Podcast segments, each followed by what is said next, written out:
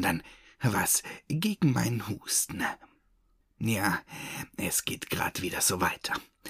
Aber irgendwann bekomme ich wieder Normalität in meine Erzählungen. Deswegen habe ich heute auch wieder eine Gastgeschichte vom lieben Nachtmar dabei. Der nächste Teil der Sol-Reihe. In diesem nimmt er uns mit ins Museum. Deswegen heißt die heutige Geschichte auch Das Museum.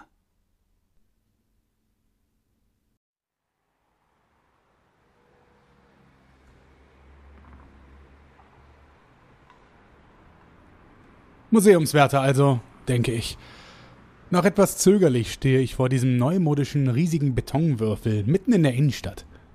Den Eingangsbereich bildet eine Art Glaskasten, welcher nahtlos in den Beton eingelassen wurde und welcher wohl als eine Art Windfang dienen soll. Wie jedem Besucher wird auch mir von einem Mitarbeiter die Tür geöffnet.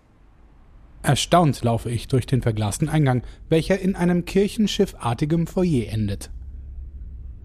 Dort wartet bereits die Security-Leiterin auf mich. Sie stellt sich als Frau Diegenmeier vor. Eine zierliche Frau. Ich schätze Anfang 40, Bobschnitt, stark geschminkt und von einer aufdringlichen Parfumwolke umhüllt. Sie bittet mich, ihr ins Büro zu folgen. Erstaunt über die gewaltig hohen Wände und die gegensätzlich schmalen Treppenaufgänge, welche wie Schluchten im kalten Beton wirken, gehe ich ihrer Aufforderung nach. Ihr Büro entpuppt sich als Laptop im Mitarbeiteraufenthaltsraum. Wir sitzen uns also an diesem wackeligen, runden Esstisch gegenüber, während sie mir wie von einer Liste abgearbeitete Fragen um die Ohren wirft. Warum ich gerade für diesen Sicherheitsdienst arbeiten möchte, was mir an diesem Job gefällt, ob ich durch meinen schulischen Werdegang darauf hingezielt habe, dort zu landen, etc. pp. Ja, genau. Es ist ja weitestgehend bekannt, dass neben Polizist und Feuerwehrmann werden ebenfalls die Griffel neugieriger Museumsbesucher im Zaum halten auf Platz 3 der Traumtätigkeiten von Kindern steht. Ehrlich gesagt, ich habe mich rein gar nicht über dieses Museum informiert. Ich bin wegen des Geldes hier. Wie wohl die meisten Berufstätigen in ihrem Job, wenn wir mal ehrlich sind. Also versuche ich spontan irgendeine Antwort aus dem Ärmel zu schütteln. Mich hätte die Architektur des Baus begeistert und ich wäre als kleines Kind schon immer staunend durch dieses Museum stolziert, bla bla bla bla. Nun, Frau Diegenmeier hebt nur skeptisch die rechte Augenbraue und ihr Mund verzieht sich in einem abfälligen Grinsen. Nun, Herr Vogt, Sie haben scheinbar mehr Glück als Verstand. Dass Sie in der Lage sind, einen vollständigen Satz zu sprechen und gleichzeitig atmen zu können, muss mir scheinbar genügen. Was fällt dieser hochnäsigen Schnepfe eigentlich ein? Sitzt hier auf besseren Gartenmöbeln in einem vielleicht acht Quadratmeter großen Aufenthaltsraum, welchen sie ihr Büro nennt, und puh, ich, ich versuche mich zu beruhigen. Es tut mir leid, falls ich einen falschen Eindruck auf Sie. Besorgen Sie sich einen Anzug mit passenden Schuhen, Herr Vogt, und treten Sie morgen um 7.45 Uhr den ersten Arbeitstag an. Sie werden zunächst im Foyer eingeteilt, alles weitere erklärt Ihnen dann die Kollegin vor Ort. Mit einem Handwisch symbolisiert sie mir den Weg zur Tür und ohne ein weiteres Wort der Verabschiedung verlasse ich das Gebäude. Ich spiele einen Moment mit dem Gedanken, am nächsten Tag einfach gar nicht aufzutauchen, allein um dieser hochnäsigen Tante die Kontrolle aus ihren Händen zu reißen. Jedoch scheint Frau Diegenmeier und ich im selben Boot zu sitzen. Falls sich zum Monatsende meine finanzielle Lage nicht bessern sollte, würde ich meine Miete trotz mehrfacher Abmahnung nicht zahlen können, und ohne Wohnung kein Job. Also heißt es Zähne zusammenbeißen. So stehe ich also pünktlich vor dem gläsernen Eingang und warte, bis mir meine Kollegin, eine junge rothaarige Frau, die schwere Tür öffnet. Freundlich bittet sie mich hinein und beginnt sogleich mir meine Aufgaben zuzuweisen. Zusammengefasst ich muss also alten Damen mit zu großen Handtaschen verständlich machen, dass sie diese in einer der Spinte einschließen müssen. Also gab es für mich noch nicht einmal Kunst zu sehen. Im Stundentakt kam Frau Diegenmeier vorbei, um mich zu beäugen. Diese Frau scheint ernsthafte Probleme zu haben. So vergingen gut drei Wochen sturen Stehens auf hartem Marmorboden. Tagtäglich gab es neue Ausreden der Besucher zu hören, welche ihre geliebten Taschen nicht abgeben wollten. Zudem die endlosen Augenstarrwettkämpfe mit Frau Diegenmeier, welche ich allesamt verlor. Dies hier ist wohl bei weitem das erniedrigendste Umfeld, in dem ich bislang gearbeitet habe. Natürlich kommt der Gedanke, es einfach hinzuschmeißen, hin und wieder auf. Allerdings bin ich niemand, der leicht aufgibt. Habe ich nie. Seit ich denken kann, habe ich mich durchboxen müssen, und wenn es auch gegen meinen eigenen inneren Schweinehund war. Vielleicht ist dies eine der wenig guten Seiten daran, in einem Heim aufgewachsen zu sein. Damit leben zu müssen, nicht zu wissen, wer man ist, woher man kommt, warum man hier ist, ob die Eltern tot sind oder einfach nur nicht genug Liebe empfunden haben und deshalb die Babyklappe welten. Diese Frage stellt einen vor die Wahl.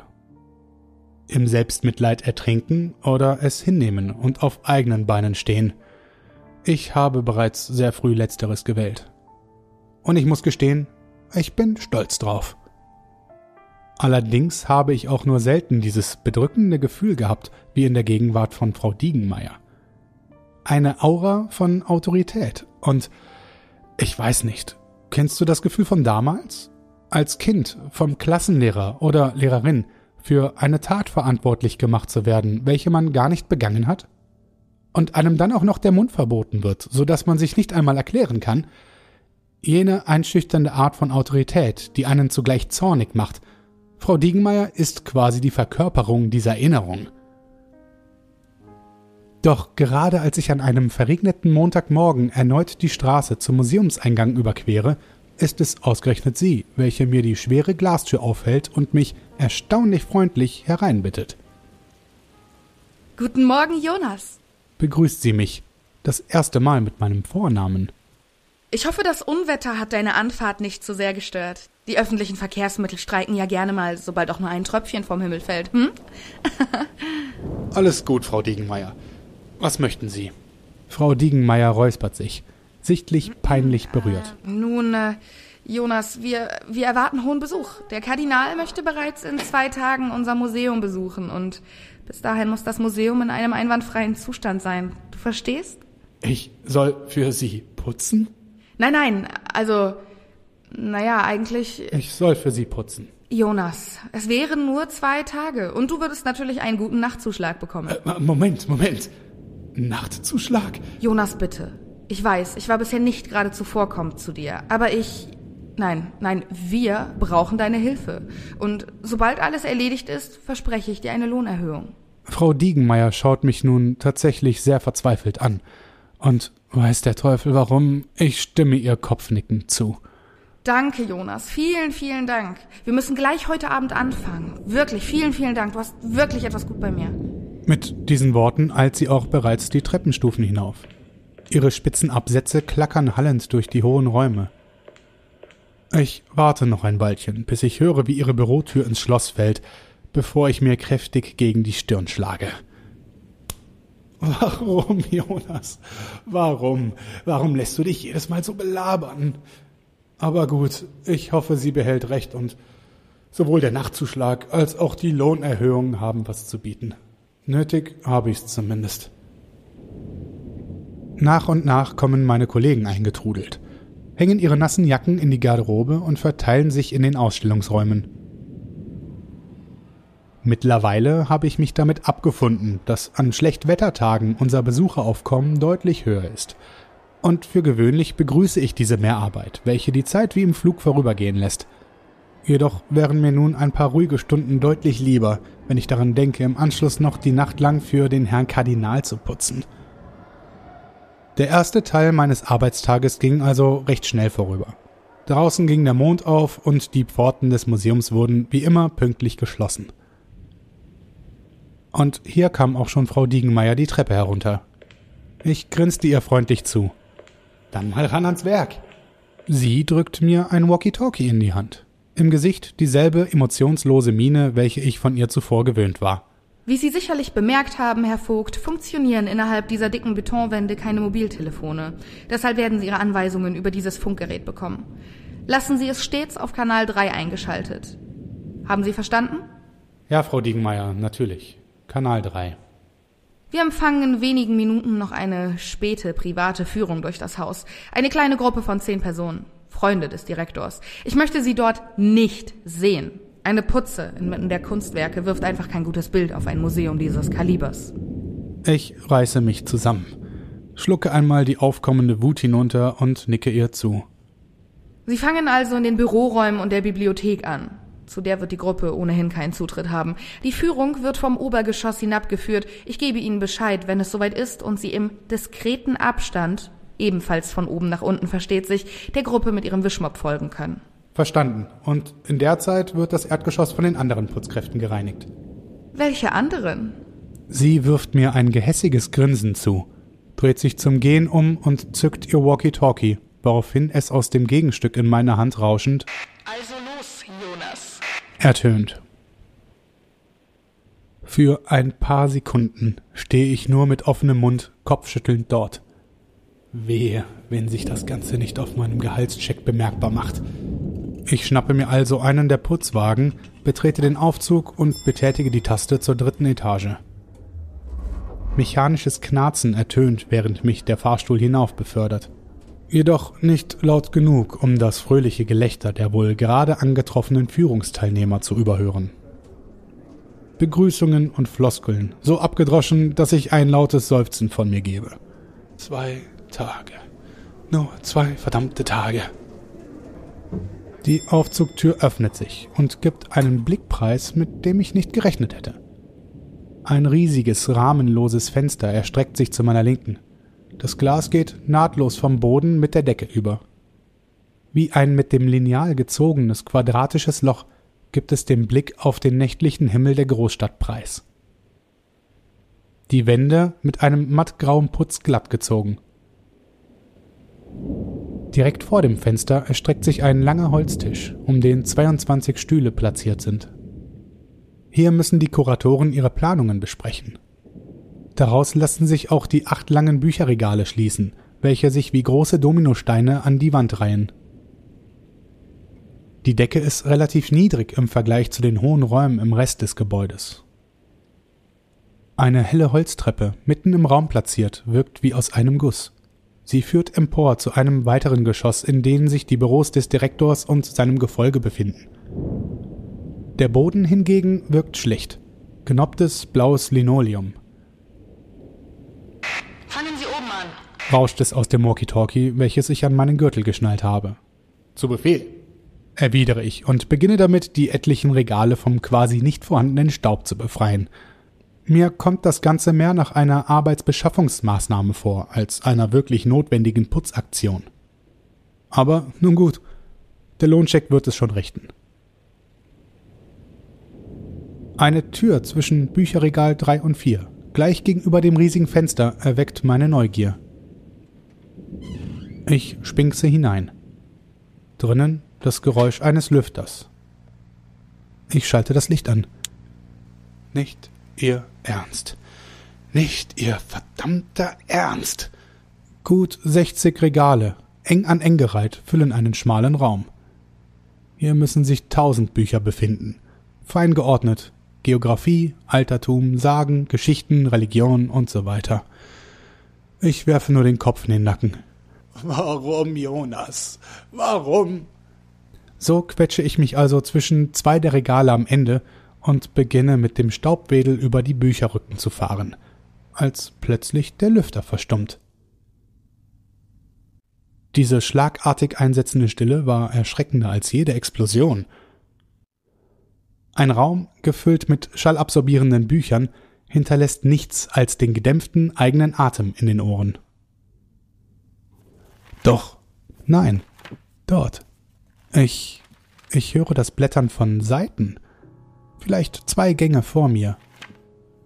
Vorsichtig dränge ich mich zurück in den schmalen Flur und folge dem Geräusch. Blicke durch die Regale, schaue nach links, nach rechts, doch nichts ist zu sehen. Auf Zehenspitzen schleiche ich weiter und ja doch, dort muss es sein. Ruckartig haste ich zur nächsten Regalreihe. Das Geräusch verstummt abrupt. Doch nichts ist zu sehen. Nur ein aufgeschlagenes Buch mitten im Gang. Zwischen den offenstehenden Seiten liegt ein Teil eines alten, zerrissenen Fotos. Es ist nicht viel zu erkennen. Ein Baby, das war's. Ich hebe das Buch auf und schiebe es behutsam in die offensichtlich freie Lücke des Regals. Auf dem Bücherrücken lese ich Ars Nigerum. Doch bin ich dem Lateinischen weder mächtig noch interessiert. Gerade will ich mich wieder meiner Arbeit widmen, als mein Herz aussetzt. Ich erkenne zwei Augen, welche mich vom gegenüberliegenden Gang durch die Bücherwand heraus anstarren und zu einem unheilvollen Grinsen verformen. Vor Schreck springe ich zurück und stoße hart gegen das rücklings stehende Bücherregal, welches kurz ins Wanken gerät. Instinktiv zerre ich es zurück in sichere Position und schaue erneut durch die Bücherreihe. Nichts mehr zu sehen. Vorsichtig laufe ich hinüber, um mich zu vergewissern – höre in die dumpfe Stille hinein. Doch dort ist nichts. Oh Kommen Sie nun in den obersten Stock der Ausstellung. Die Besuchergruppe wird gerade hinunter in die erste Etage geleitet. Und trödeln Sie nicht. Ich vernehme die Worte zwar, jedoch kreisen meine Gedanken immer noch um den Schock, welchen mir dieses Paar Augen eingeflößt hat. Sollte ich Frau Diegenmeier davon erzählen? Vielleicht ist ja tatsächlich noch einer der Kuratoren hier zugange und Quatsch. Nein. Ich, ich, ich tue einfach, was mir aufgetragen wird, nehme mein Geld und sage diesem Verein Lebewohl. Noch einmal drehe ich mich um und schaue suchend durch die Regale, bevor ich kopfschüttelnd das Licht ausschalte und zurück in Richtung des Aufzuges laufe, in welchen ich kurze Zeit später klappernd meinen Putzwagen schiebe. Im zweiten Stock begrüßt mich ein riesiger Marmorflur, verwinkelt, jedoch gleichzeitig zielstrebig von einer bis zur anderen Hauswand verlaufend. An beiden Enden ein weiteres rahmenloses Fenster, von der Decke bis zum Fußboden. Als würde sich ein Tunnel quer durch das Gebäude ziehen. Von dem Flur gehen vier Räume ab, durch offene Torbögen getrennt. Es ist vollkommen still. Durch die kahlen, weiten Räume würde man jedes laut gesprochene Wort hören, vom Erdgeschoss bis hierhin hinauf. Doch ist nichts mehr zu vernehmen. Nur das Quietschen meines Wischmops auf dem glatten Marmorboden gibt ein kaum vernehmbares Echo in den turmartigen Ausstellungsräumen. Hallo? Hallo? Ist da jemand? Bitte, bitte, ich, ich weiß nicht, wo ich bin. Hallo? Überrascht greife ich zum Walkie-Talkie. Ja, hallo? Wer, wer ist da? Jonas, Jonas, Jonas, bist du es? Hör nicht auf sie. Hör nicht. Ich bin. Nein, nein, oh Gott, nein! Schon ist die Verbindung weg. Diese Stimme, wer. Er, er klang wie, wie ich, als wäre es meine Stimme. Wer war. Woher kannte er meinen. Sind Sie endlich fertig? Äh, Frau, Frau Diegenmeier, hier kam gerade eine andere Person auf Kanal 3 durch. Und ich glaube, sie braucht. Ja, ja, ich weiß. Billigdinger. Hier kommen ständig irgendwelche Radiofrequenzen und Amateurfunker rein. Hören Sie auf zu trödeln. Wenn Sie mit dem Obergeschoss fertig sind, kommen Sie ins Depot. Das Erdgeschoss und den ersten Stock können Sie sich auch noch für morgen aufheben. Oh, verdammt. Klar, morgen nochmal. Das hatte ich schon ganz vergessen. Den Mob nun noch heftiger über den Boden schwingend, frage ich mich noch, ob ich hier morgen überhaupt antanzen will oder es nicht doch hinschmeißen werde. Doch ehe ich mich versehe, bin ich bereits am Treppenabsatz zum ersten Obergeschoss angekommen. Ich schaue auf die Uhr meinem Handgelenk. Kurz vor Mitternacht. Immer wieder rede ich mir ein, denk an die Kohle, denk an die Kohle. Nur ein verdammter Tag. Denk an die Kohle. Während ich mürrisch den Putzwagen hinter mir her in Richtung des Lastenaufzuges ziehe, welcher hinab ins Depot fährt. Der Lastenaufzug ist gewaltig. Er kann sogar mit Gabelstaplern befahren werden, damit auch die schwersten und sperrigsten Kunstgegenstände sicher zu ihrem Lagerplatz gebracht werden können. Mit einem Klingeln kündigt sich der Fahrstuhl an und kurz darauf öffnet sich mir die gut drei Meter hohe Stahltür. Kurz entschlossen drücke ich auf die Taste zum Untergeschoss, wodurch sogleich das Schaltpanel in einem kräftigen Rot aufleuchtet. Mit einem kurzen Ruck setzt sich der Aufzug in Bewegung und ich kann spüren, wie sich die kühle Luft aus dem Untergeschoss durch die schmalen Ritzen presst. Schließlich öffnen sich die Türen wieder. Vor mir zweigen sich zwei Flure V-förmig ab. Ich blicke in den rechten Gang und zähle acht massive Stahltüren, gleich einem Reißverschluss aufgereiht. Der linke Flur wird schon nach wenigen Metern durch ein gewaltiges Rolltor blockiert. Ich bin froh, dass mir diese Entscheidung abgenommen wird, und ich will auch gar nicht weiter zögern. Will nicht auf das Gemecker von Frau Diegenmeier warten, wenn sie mich hier so stehen sieht. Also schnappe ich mir Staubwedel und Mopp und schreite die Türen im rechten Gang ab. Ich drücke die Klinke der ersten Türe. Abgeschlossen. Verwundert gehe ich zur gegenüberliegenden. Ebenfalls verriegelt. Ungläubig ziehe ich eine Augenbraue hoch. Einmal mit Profis. Tatsächlich ist die nächste Tür offen. Darinnen befindet sich ein, ich schätze, fünf Meter hoher Raum, in dessen Mitte mehrere massive Werkbänke platziert wurden. Allesamt mit alten Artefakten, Holzschnitzereien und massiven Statuen bestückt. Der Raum muss den Restauratoren für ihre Arbeit dienen. Zu meiner Rechten führt eine Stahlgittertreppe an der Wand empor, bis zur Mitte der Zimmerhöhe und bildet von dort aus eine Art Steg, welcher ringsum den Raum absteckt. Auf ihm wurden zahlreiche Bücher in Vitrinen platziert.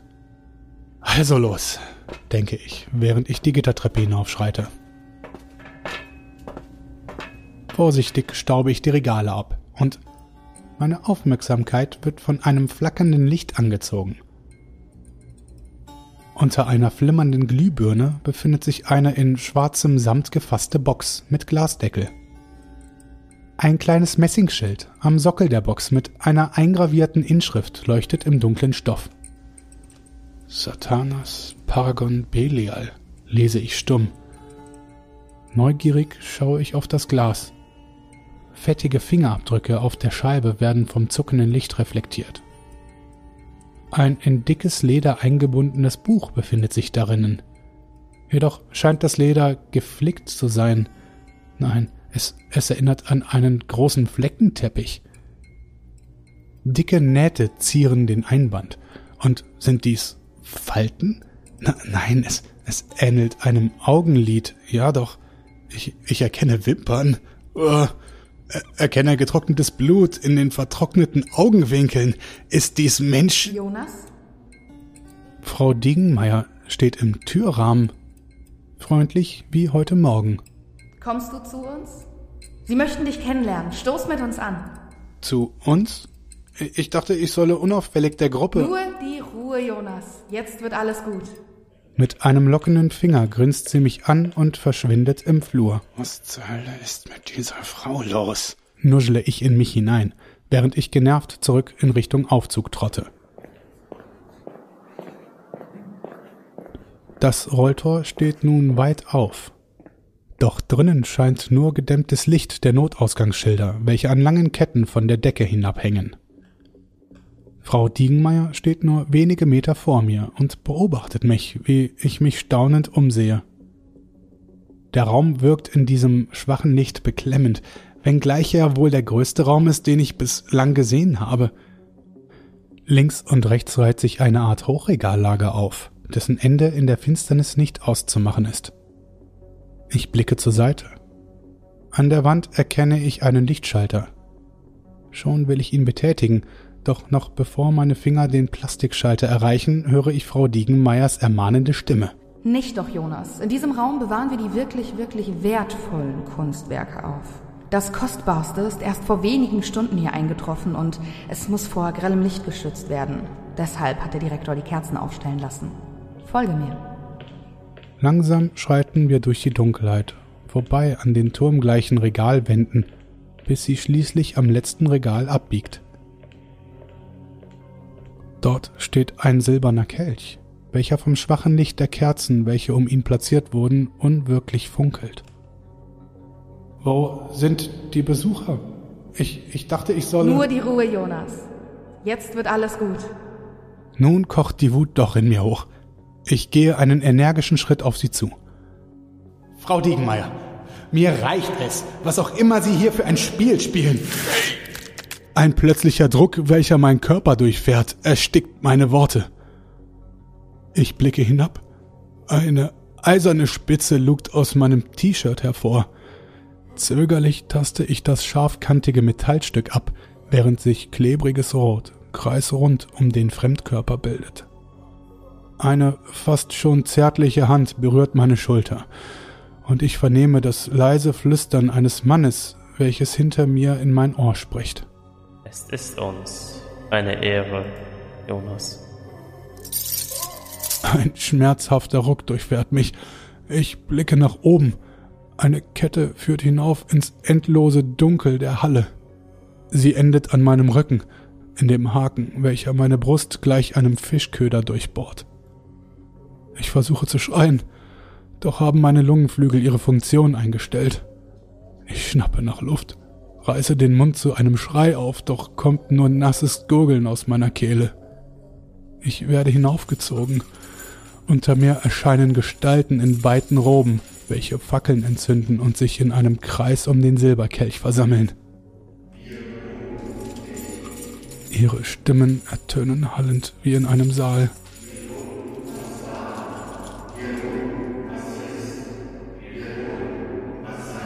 Die Lichterflut unter mir beginnt den Raum zu erhellen.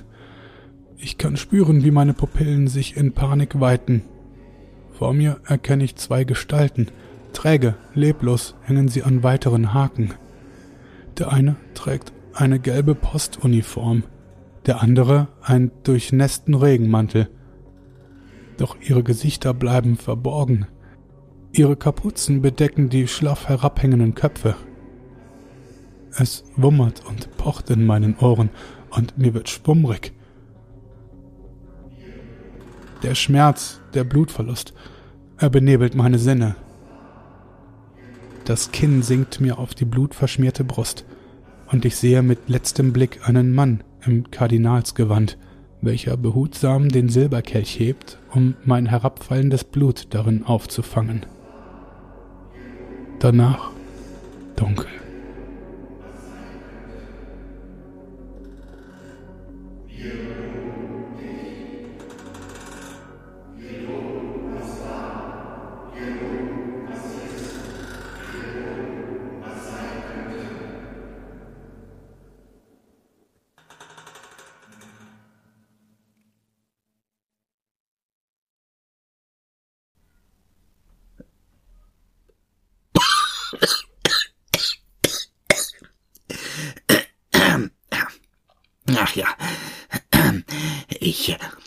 Wünsche euch einen schönen Abend.